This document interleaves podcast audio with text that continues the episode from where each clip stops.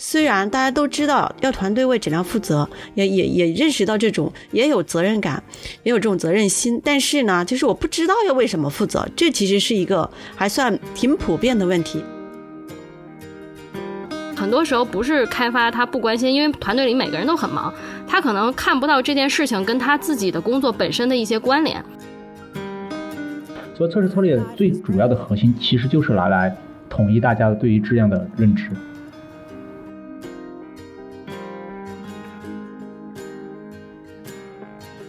欢迎大家收听啊质量三人行的新一期啊，这一期我们聊一个。啊，团队为质量负责这个话题啊，团队为质量负责，其实在我们的第一季和第二季里面，在一些呃，比如讨论到敏捷测试啊，讨论到啊测试软件的价值，其实里面都有提到这个话题啊，但是从来没有就这一个话题呃单独的去呃深聊。呃，团队为质量负责其实是敏捷测试宣言，我们之前也聊过敏捷测试宣言啊，它的第二条啊，团队为质量负责要 over。测试人员独立的对呃质量把关，所以它是一个很重要的一个一个方面。那今天为什么会单独聊到这个话题呢？所以呃起因也是来自于冰玉提到的，他写到的一篇文章。嗯，冰玉，你能介绍一下就是呃你写这篇文章的这个背景嘛？或者说有怎样的一些故事，就是会触发我们一块来讨论这个话题？呃，我猜你说的是我最近写的一篇文章哈，就是呃关于团队对质量负责，然后我个人是不是可以不负责？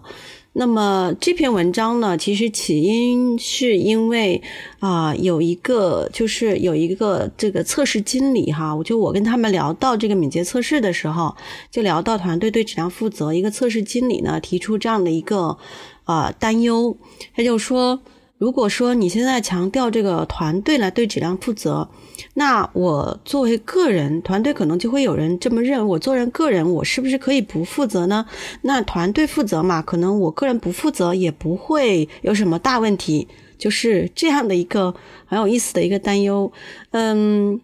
其实我不仅是最近写的这篇文章哈，其实我在两年前的时候就写过一篇，就是说。呃，题目叫做“说好的团队为质量负责”呢？那那篇文章当时的一个起因是，当时我所在的一个团队，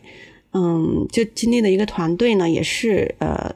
这团队的开发时间比较长了，然后慢慢的你就会发现，是是采用的敏捷开发的模式哈，慢慢的就会发现团队的这些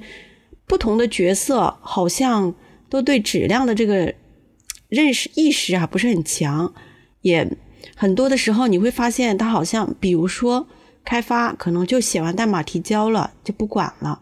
那我我们可能作为这个业务分析呢，那可能就写完他的用户故事就 OK 了。就是感觉上好像团队并没有真正的为质量负责。这也就是这一点呢，就触发我去写了之前的那篇文章啊。所以我其实特别相关的是有这两篇文章，就关于。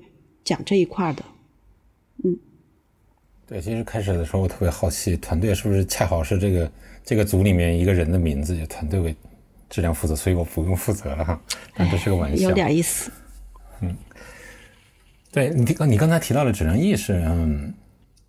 以及提到了我们日常比如说听到的一些故事，有的人他只对自己手头的这个事情负责，比如说我测试人员可能主要负责测 bug。然后开发人员，我主要对自己单元测试的质量负责，那其他我可能就不太负责了。那对于质量意识，嗯，如何让整个团队建立起这样一个质量意识呢？其实这个这才是我我觉得我们可能首先要去讨论这样一个问题。关于质量，在呃第三季的前两期，就是度量质量里面，我们对质量其实有过深度的一个分析，它可能分内部、外部以及站在不同的视角这样一个质量。呃，可能难就难在对于整个团队来说。不同角色对于整体的这个质量，或者说这个质量意识如何建立，这才是一个最难的一个事情。那那你们有什么经验？比如说让不同的角色对于整体的这种质量意识，呃，建立起这样一个质量意识呢？呃，我我来说两句吧，因为我觉得刚才冰玉说的那一点，我我想基于他说的那个故事的起因，再来回答这个问题。因为刚刚冰玉说了，跟他讨论的人是一个。测试经理，其实就是因为测试经理问这种问题，他是非常容易理解的，因为他是测试经理，所以说他肯定是管测试的，所以他肯定要度量测试的工作，这个测试员的工作的产出，而他本身是一个经理之后，他肯定是要负责很多的测试人员的，而不同测试员有可能是在做不同的产品，所以这个天生就把测试人员的产出、度量、绩效给隔离出团队了，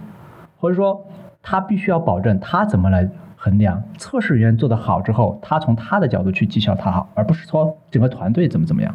所以说在团队里面，如果不同的角色他的度量的维度和他的 portfolio 的 line 就是所谓的这个度量线来自于不同的人，那每个人肯定本本能就会说，我是从我的角度去出发，我只要保证我的人能做到好就可以了，那其他人做不做好不 care，这就是一个人性的本质。所以说，在这种时候，天生一旦一个团队里面的人是的的他的那个什么管理人员是天生隔离开的，就会导致这种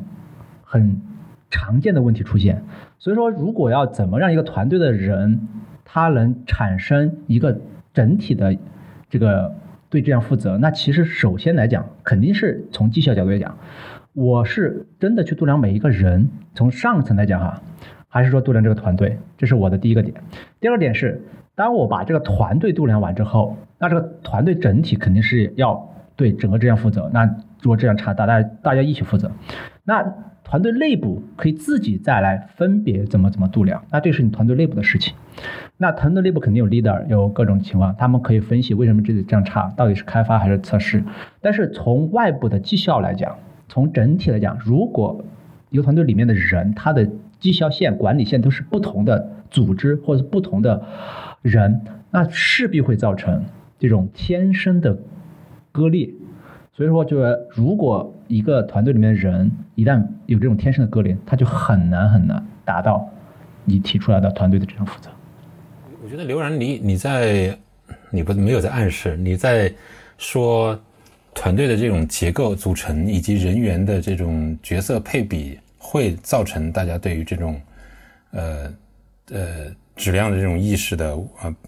不确定哈，就是互相不一致，或者说质量你如何去度量，每个人的标准其实是不一样的，对吧？我不是这个意思，我觉得这个不一样，团队可以一起来磨合。我觉得我的点在于。绩效是不同的标准以及不同的线，绩效主要是绩效。我觉得绩效的问题，我会我觉得可以先放到一边，我们先先从正面去回答如何统一质量意识吧。我觉得这个还是比较关键的，因为我刚才听你的回答好像是是说啊，因为有测试经理，他要为测试团队负责，所以如何去度量，所以他们这个质量意识，他们的衡量标准跟其他的角色可能都不太一样。我我我是这么理解的。我觉得这个不是问题，因为质量标准其实可以在上项目的时候，大家可以通过统一的开会或者统一的协调来达成一致。因为我们为什么要做测试策略？其实测试策略里面有一个很重要点，就是测试策略不是由一个人制定的，是大家一起来，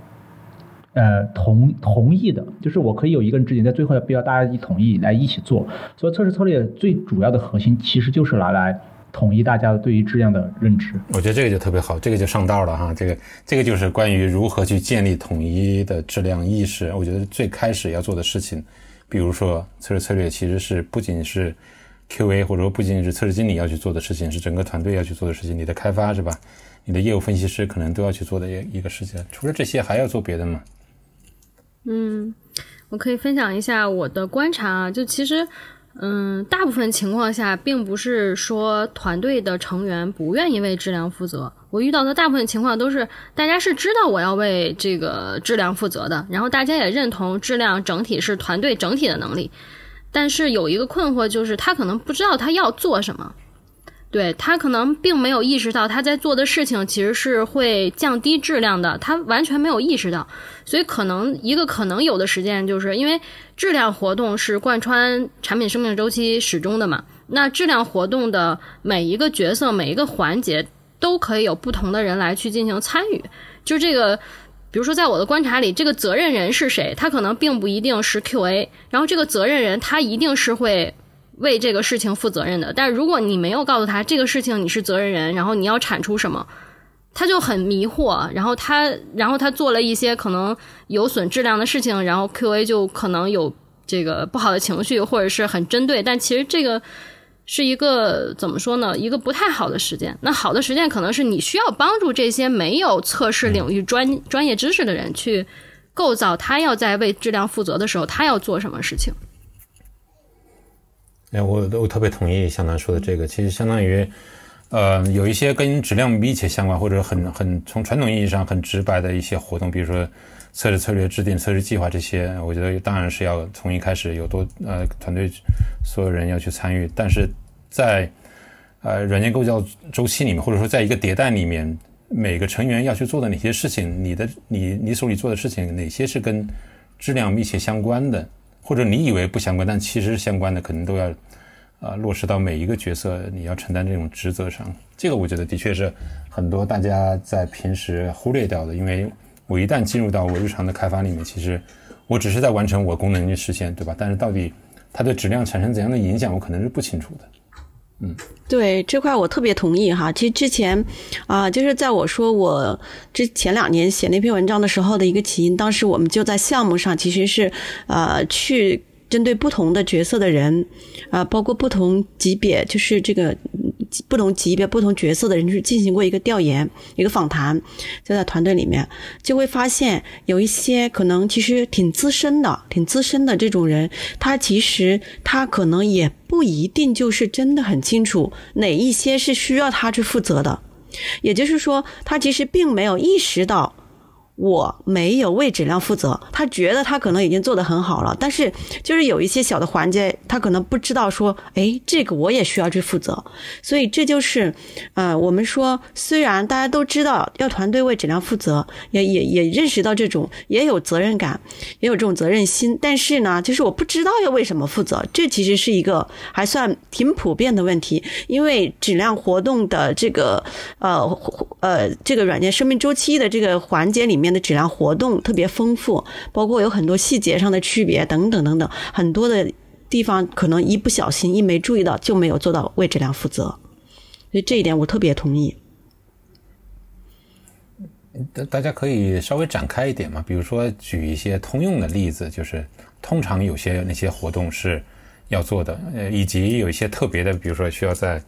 团队开始建立之初或者项目开始之初，需要整个团队达成一致的某些活动。是需要，呃，某些角色或者说某一些角色之间的配合，在在在这个活动的质量上需要去共同关注的。呃，我觉得像刚才说到的这种测试策略呀，啊，测试计划呀，这些要去就是要呃团队不同的角色都能够加入，这个是非常的关键的。嗯，另外一个就是在嗯。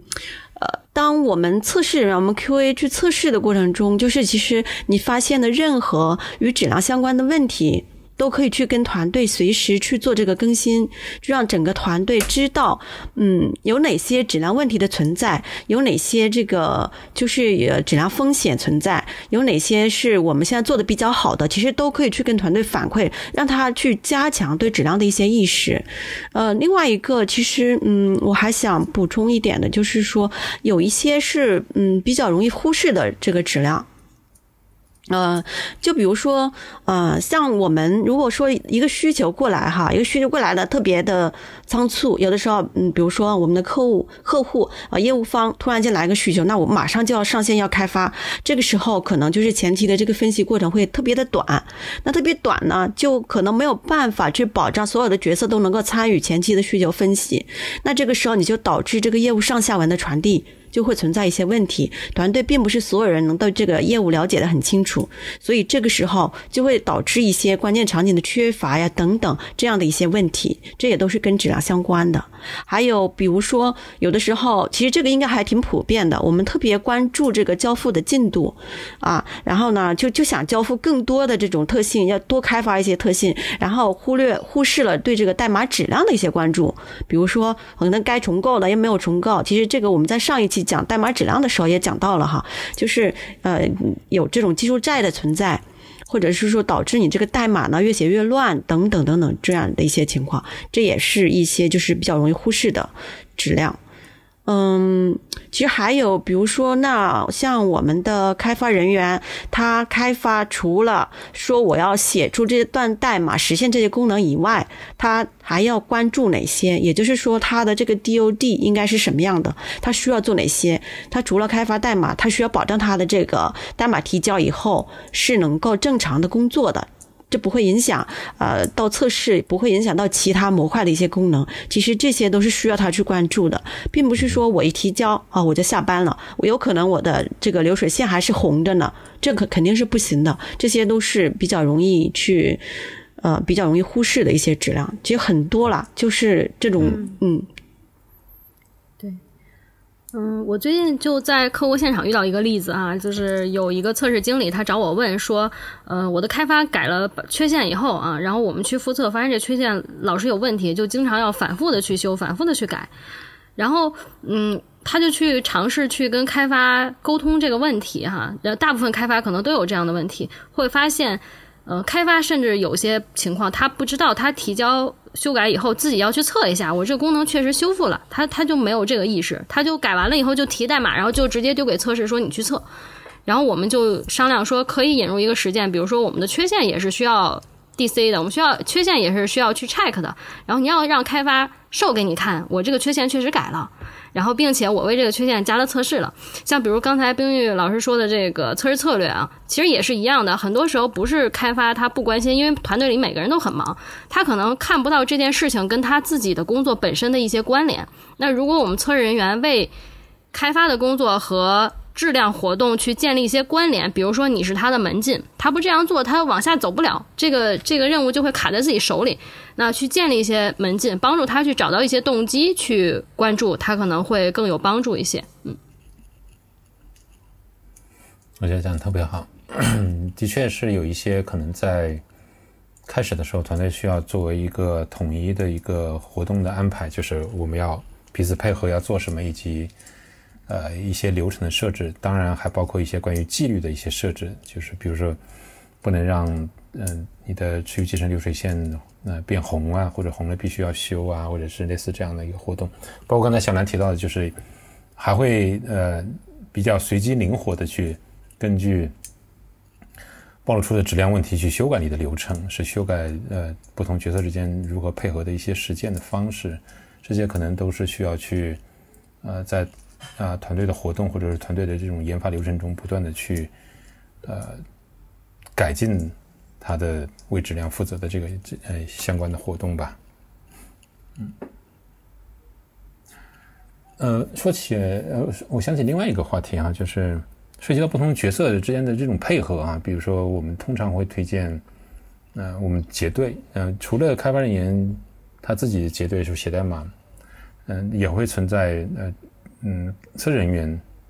呃，以老带新呢，是吧？是甚至是跨角色，测试人员和开发人员，或测试人员和业务人员，嗯，结对去，呃，分析他们的需求，或者是制定测试的一些方案或者策略啊，或者是 AC 这样的东西，这些是不是也是对于我们，呃，达成团队为质量负责的一些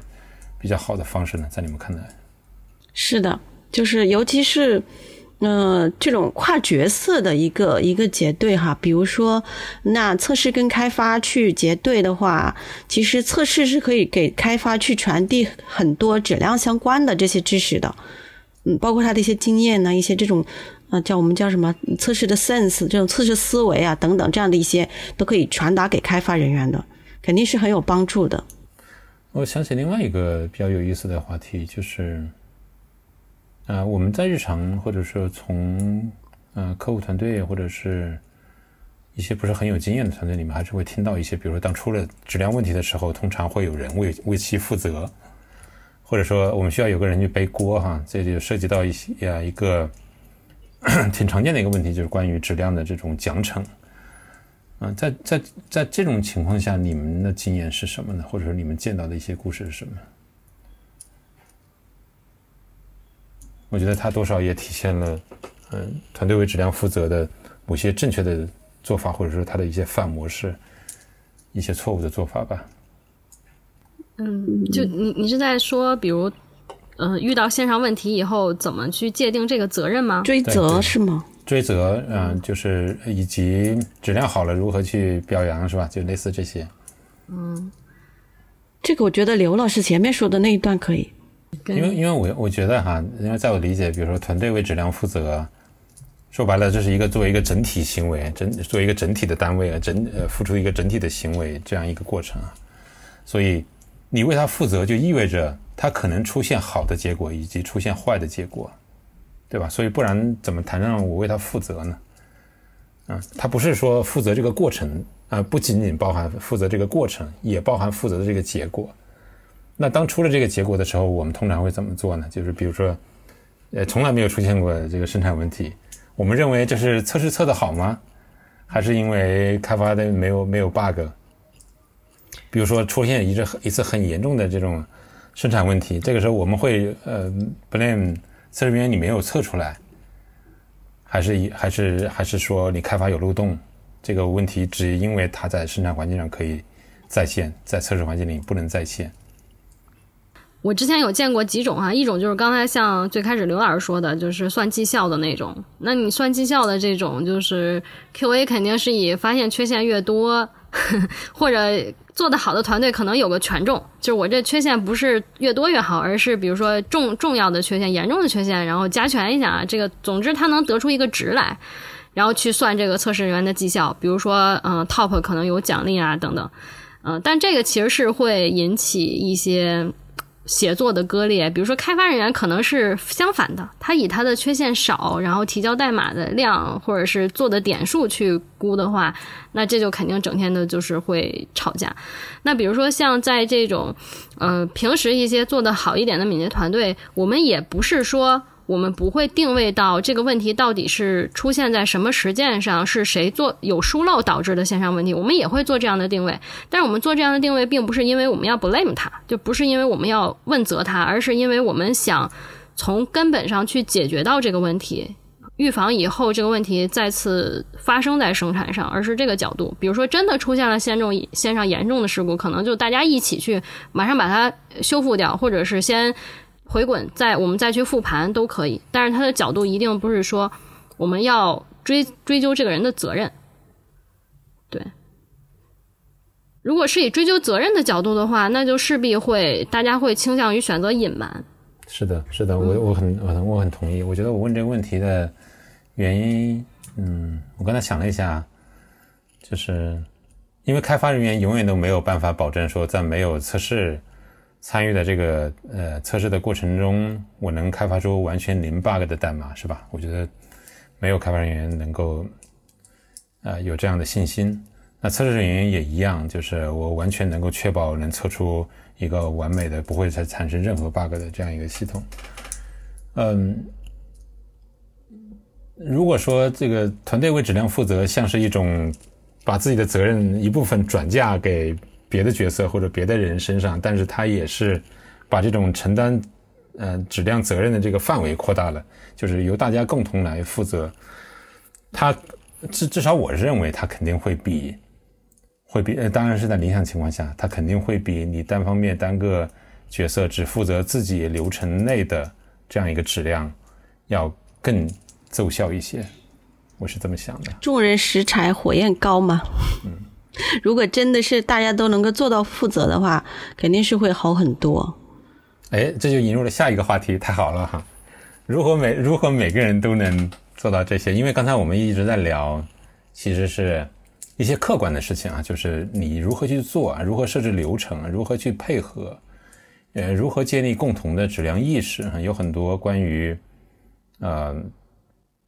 比如说在敏捷测试里面一些涉及到呃活动、涉及到流程啊，涉及到呃具体的如何去做哈、那我觉得很重要的一个话题是如何建立起这样的一个意识，或者说如何建立起这样一个责任感。我觉得这个可能才是呃一个很本质上的一个东西。这个也是呃，我觉得任何负责任的团队、交付团队都很需要重视的一个一个事情。在冰玉新写的这篇文章里面就，啊，我我看到就提到了一个责任的呃流程模型，然后还提到了如何去建立这样的一个责任感。冰雨，你能介绍一下吗？呃，这也是很有意思的哈，我也是就是最近看到了这个模型，就才真正对这个就是建立责任感，才意识到原来他要经历这么多。其实说起来这个道理可能大家都明白，但是之前的确没有想过这么多哈，就很有意思。就是说我们如果说遇到一个问题的时候呢，我们最初最最低的一个层次，可能就是说我们没有意识到那是个问题。嗯，比如说我们常见的可能开我们呃测试发现一个 bug，跟开发说，哎，我我发现你刚提交的代码有个 bug，哎，不可能，我代码是好的，我给测过了，那对吧？那这是他就直接是我们感觉就是一个否认的这样的一个一个一个一个这种心态。他，但是他这种时候可能不是说真正的否认，就是他如果说真的有问题，他就否认他的代码的问题，而是他就真正觉得他代码是没问题的，他没有意识到有问题，就这是就是就是建立责任责任流程模型里面最低的一个层次。那再往上的话啊，如果再出现问题，他可能就会去指责。比如说，我们最常见的一个是说，那呃，我们说这个开发，你这块儿跟呃开发的跟需求不对，不不一致，就是没有真正实现需求提到的那些功能，那他可能就说，哎呀，这是只能怪他的需求没有写清楚，对吧？就是直接就是说我把这个责任是推给另外一个人，推给别人了，我就指责别人，就是一种指责的这样的一种心态。那如果说发现啊，我也没有办法去指责别人的话，可能就会来到第三个层次，就是辩解。那辩解呢，他可能会去利用一些呃这种呃叫什么外部的一些环境来为自己辩解。比如说，那这个就怪我们团队的这种管理太混乱了，或者说，那这个我们的文化就这样，所以他还是一个从外部去给自己找原因的这样的一种心态。呃，找借口的这样的一种心态，那那再往上升升级，就是到来到了这个，其实他会考虑内部的一些因素、自我的一些因素了啊。比如说，他可能会觉得你再出现问题的时候，哎，我就见过有的像有的 QA 就会觉得，哎呀，这次生产线上出现这么严重的问题，我觉得我的责任太大了，我怎么就没有测到呢？这个我应该想到的呀，我真是，哎，就是。太内疚了，为这个事情就会觉得，哎，这完全是我我个人的原因导致的，所以他这个时候就会感到一种羞愧、内疚的这样的一种心态。那再往上，其实就到了，还是从内部的去讲，他会觉得这是一种啊义务，我需要去这么做。啊，比如说我们呃说这次交付的任务特别紧，那我测试测都测不完，但是那就加班加点的测，他就觉得这是他的任务，呃，这是他的义务，他得去测，而他不会去想办法来解决这个问题。但是有可能他加班加点，其实还是测不完的，就他会他会去，他可能会产生一种嗯，就是不满的这个心态哈，会。感觉去做这件事情不是我真的想做的，但是这是我的义务，我得去做。就是我不管怎么样，我得去测。但是他心里会不乐不快，呃，就不高兴，就会觉得哎呀，这个这个真是太累了，这这个整简直就是啊，这这个负担太重了，就是这样一种的心态。那其实，在这个羞愧和这个义务之间，还有一种就是，可能我就会去，我想逃离这个，我就先不想他了，那我就先不管这样的一种状况了。我我期待他能够。他能够自己就是消失，这个问题会消失。其实我们知道，问题它是不会自己消失的。如果你不想办法去解决，不积极的去解决的话，它是它是一一定会还在那，而且这个时候会带来更大的这种焦虑感。有的时候我们会，比如说我们的拖延啊，其实就是一种。那我就先不管了。其实你会发现到后来越来越焦虑，就会觉得这个事儿吧，它还是在那。这个问题还是在，所以这是一种好。那其实再往上，就是它一共有七个层次，到最上面就是来到了这个责任，就是真正当你说你有这个责任感，你要。觉得要确定为这个责任负责的，确为这个事情为这个问题负责的话，你就会比较积极的一种心态。这个也是一种成长型的心态，就会积极去想办法，去分析这个问题，去找原因，找到它的根因，根据这个真实的原因呢，然后去找对应的解决的办法。所以这才是责任的一个真正的一个啊正确的一个形式。嗯嗯，哎，你是说一个人，比如说团队中的一个角色，他呃。如果最后这个比较满的这种比较充满的这种责任感，他必然会经历这样一个阶段嘛，就是他会一个他如何有一些契机让他从不同的级别往上去升呢？或者是或者是团队 leader 会会设置怎样的一些活动，帮助整个团队去建立这样一些责任感呢？有有可能吗？嗯，我觉得是有可能的哈。就是其实这个责任流程模型呢，是一个叫 Christopher Avery 的一个人提出来的。他其实他在他提这个流程模型之后，也提了，就是说怎么去培养、怎么去建立这种责任感的呃三个方面哈。一个就是说，我们要端正我们去做事情的动机。啊，就是面对问题的时候，你的这个动机，你是想办法去解决呢，还是先想的是说我去推卸这个责任？那比如说像刚才说到的这个团队为质量负责，我是不是可以不负责？那这个时候其实你的这个动机就不太对了。你你应该想到说啊，团队为质量负责，那我肯定要积极的去为这个事情负责，我要积极的去配合去想办法。另外一个就是呃，除了动机以外，还有一个就是意识层面的，嗯。就是意识，它这个意识不是说啊对质量的意识或者是什么，这个意识是说，当你意识到自己又开始找借口的时候，不管是内部的原因还是外部的这种借口的时候，你就要马上把自己纠正过来。哎，我不应该这样去想，而我应该去积极的去解决这个问题。所以这个是从意识层面要自我去调整的。呃，另外一个还有就是要面对哈，面对的意思就是。当你真正有问题的时候，不是逃避，要积极的去面对，积极的想办法。因为逃避是肯定是不能解决问题的。那这个是那 Christopher 他提出来的这个三个哈。那其实说刚才说到我们团队能不能有一些方式去帮助嗯这个团队的成员来培养这种责任感，我认为是有的哈。这个就是跟这个团队的一个氛围啊非常的相关。呃，比如说我的团队是不是呃能够做到足够的这个透明？我是不是有呃有什么问题？有什么这个我的目标啊，我的这个呃风险呀，我的什等等等等所有的东西，是不是都能够呃团队所有的人员都是知道的？那这个时候，当他知道了之后，他才有可能说，那我。能够去为这个事事情负责，我的责任感才能够建立起来。其实我发现有很多这样的情况，就是比如说有的时候，有比如说我们平常可能跟人聊天也会聊到，他说我发现我们团队有很多的事情都不会让我们知道，就是在悄悄的发生，所以我就很有意见哈。你的悄悄的发生一些事情，我还哪来的积极性去说我要为这些事情负责呢？对吧？你可能都甚至。你都不会告诉我有这些事情，对吧？所以这个就是说，关于这个信息的透明、信息的共享，非常的关键。如果说我们团队能够营造这样的一种氛围，那一定是说我所有的团队成员，什么事情你都知道要做什么，也知道要要达到什么样的目标，那我觉得大家要为这个事情负责，就比较容易一些了。这是一个方面哈，另外一个就是还有是有，我觉得这个反馈的机制也是非常的关键的。如果说我们的团队，嗯，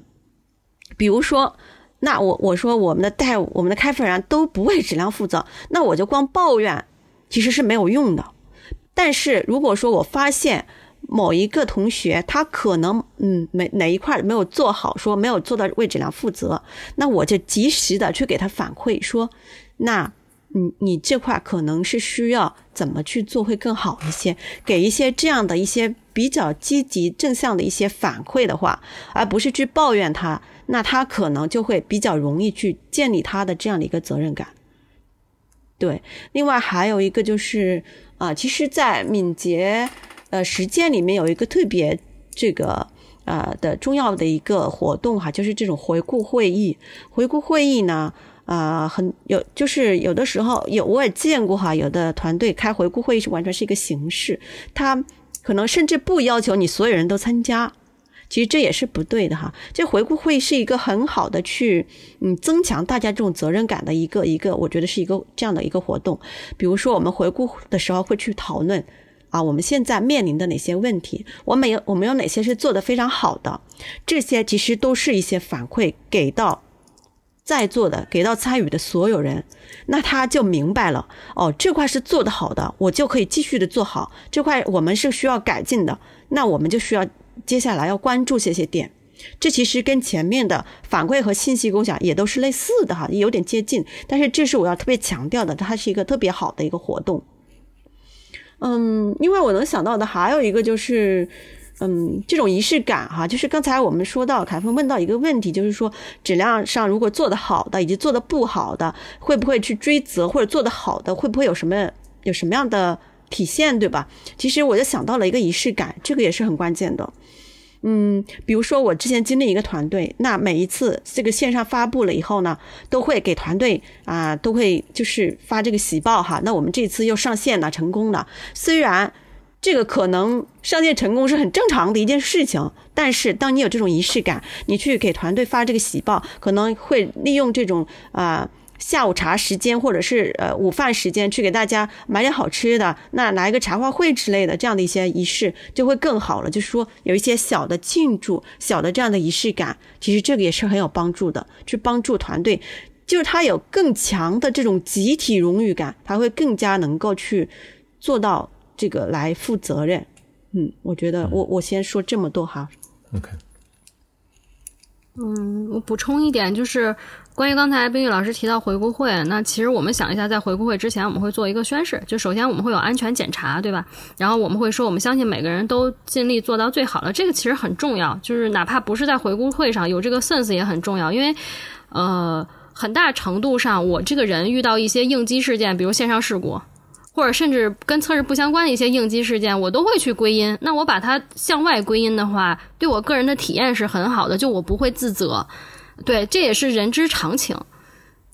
但是向外归因不助于我自己的持续进步，我还是需要向内归因，就是观察我自己有些需要改进的地方嘛。但是它依赖于我的团队是有这种安全和互相信任的氛围的。那如果我们遇到一些事故，我们分析的是后续怎么改进，而不是指责某一个人的一些主观的态度或者行为，而是我们改进改进我们的实践的这种角度的话，那慢慢的大家就会觉得，如果我暴露一些事情是没有没有风险的，就是我们是会越来越好的，他这个意识就会慢慢的去建立。我觉得这可能是给管理者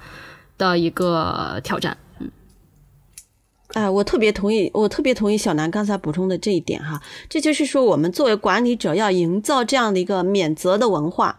要鼓励团队的成员去勇于去去创新、去发现问题、去试错。其实是因为你只有在不断的试错的这个过程中才能够成长。另外一个就是刚才说到的这种呃。呃，根因分析追追责的这样的一个情况哈，其实我们之前在团队去做这个缺陷分析的时候，有一点就是要特别注意的。当你去分析根因的时候，最后一定不要把根因分析到某个人的身上，因为一旦你分析到人的身上，这个问题就解决不了了。就是一定是要去分析有哪些我们实践上，我们从团队的角度来讲可以去改进的。我觉得这一点就是小南刚才补充的这个非常的好啊，也是以我自己的这个在项目中的一个经验去去去补充一下，这个的确是。我尝试小结一下，我觉得今天聊的还是挺深入的，就是啊，团队为质量负责是一个很容易说出来的一句话，但是它在日常中其实是需要有很多方面共同去达成这样一个事情。团队的结构、团队的人员的配合，是吧？团队的一些活动、一些纪律。当然，我更我觉得更重要的是培养这样责任感。那责任感从哪儿来呢？我觉得是需要一些团队的文化，如何建立这样一个文化？比如说，呃，这种免责文化，比如说刚才提到的哈，比如说，呃，如何建立起这种，因为你要去承担责任，但是如果这个事情来龙去脉我不特都不清楚的话，结果责任需要我去承担，我觉得这个可能对任何人来说都都说不过去啊。所以，如何去建立起？呃，这种信息的透明，或者是这样一个，呃，这个比较积极的这种反馈机制，能让每个人都能为此去承担这样一个，呃，承担这样的一个责任。前提是让他有这种主人翁的这种这种感觉存在。我觉得这个也是也是很难的。好，哎，对了，我想补充一点哈，很简单的补充一点，就是我觉得，呃，这个责任责任感的一个建立哈，呃，我其实呃更多的是希望真正的就是我们能够从自我的这样去建立责任感，而不是通过一些外在的这种呃，比如说像呃度量啊、考核呀这样的一种方式去去类似于逼着他去做这个事情。我觉得这个不叫责任感，这个责任感应该是发自内心的。我觉得这一点其实非常的重要。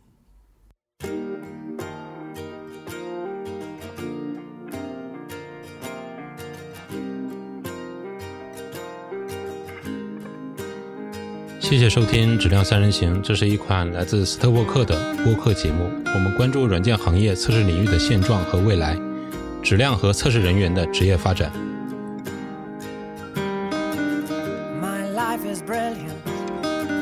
你可以在网易云音乐、喜马拉雅、蜻蜓 FM 以及泛用型播客客户端搜索“质量三人行”，订阅收听到我们的节目。I saw an angel, of that I'm sure. She smiled at me on the subway. She was with another man, but I won't lose no sleep on that, cause I've got a plan. You're beautiful, you're beautiful, you're beautiful, it's true. I saw crowded place, and I don't know.